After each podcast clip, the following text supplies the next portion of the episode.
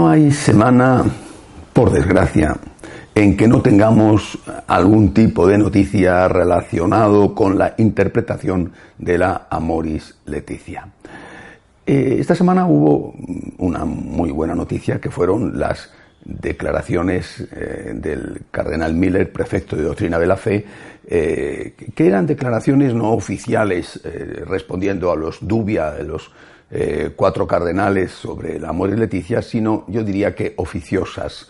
No me cabe en la cabeza que el cardenal Miller haya hablado de esto como lo ha hecho sin haber informado previamente al Santo Padre. Por lo tanto, de alguna manera y así lo han interpretado la mayoría de los medios de comunicación, de alguna manera ha sido una respuesta a esos dubia. Y ahí lo que ha hecho el cardenal Miller ha sido interpretar la Amoris Leticia a la luz de las enseñanzas de eh, nuestro Señor en los Evangelios y de la tradición de la Iglesia. Es decir, interpretar la Amoris Leticia con un criterio, con una hermenéutica de continuidad.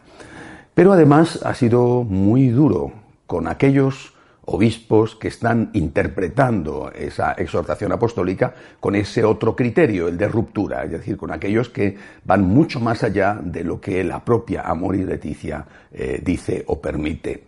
Eh, por tanto, primera cosa eh, muy positiva. Pero eh, inmediatamente, casi además inmediatamente, que creo que fue al día siguiente, los obispos alemanes han sacado un comunicado diciendo que los divorciados vueltos a casar pueden comulgar tal cual y dicen que pueden comulgar según su propio discernimiento. Es decir, están yendo literalmente en contra de la letra no ya de la interpretación, en contra de la letra del amor y Leticia, porque ahí se dice clarísimamente que tiene que haber un discernimiento con un sacerdote.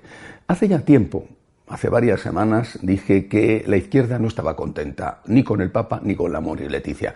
Eh, eh, vuelvo a repetir, parece que lo que no está contento son la derecha. Bueno, ojo, Realmente los que no están contentos son la izquierda, porque les ha sabido a muy poco. Ya dije, hay dos problemas de fondo. Primero, ellos hubieran querido que no se limitara la amor y Leticia al tema de los divorciados y que diera pie a interpretaciones eh, por su ambigüedad eh, que, por ejemplo, sirvieran para las parejas eh, de hecho, los que conviven sin casarse, o para, sobre todo, lo que más les preocupaba, para los homosexuales. Y segunda cuestión, estaban molestos porque obligaba al discernimiento con un sacerdote y eso eh, generaba eh, siempre un problema debido a que si tú estás con un cura que no te da la razón, te vas con otro cura y si al final terminas por ir con un cura que eh, te convence, ¿para qué quieres al cura?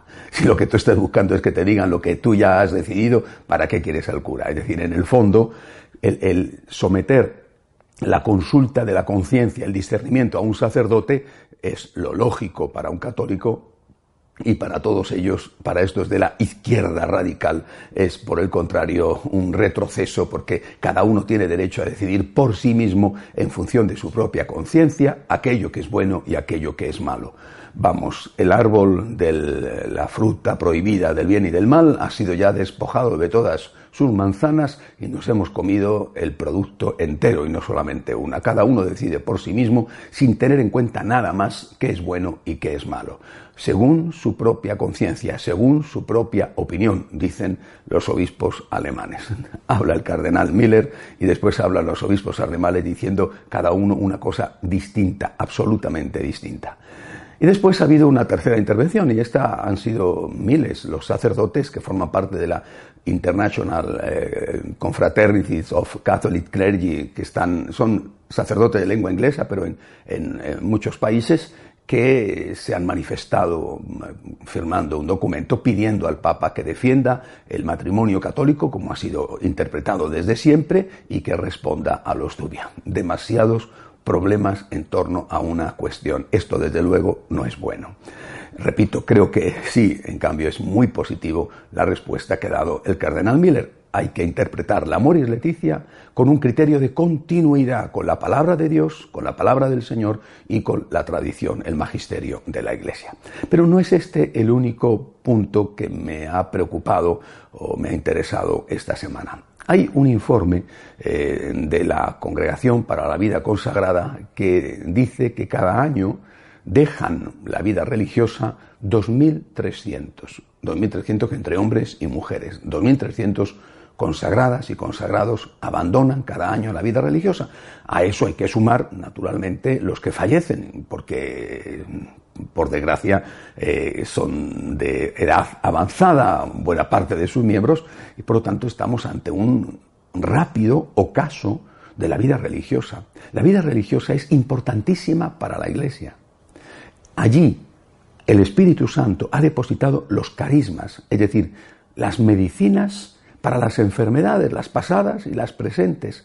Eh, sin, sin la vida religiosa, la Iglesia va a quedar anémica. Es como si un cuerpo dejara de tener anticuerpos, dejara de tener vitaminas, dejara de tener defensas delante de los virus y de las bacterias. Va a coger todas las enfermedades, más de las que ya tiene. Es decir, la vida religiosa es esencial para la Iglesia y es una verdadera tragedia.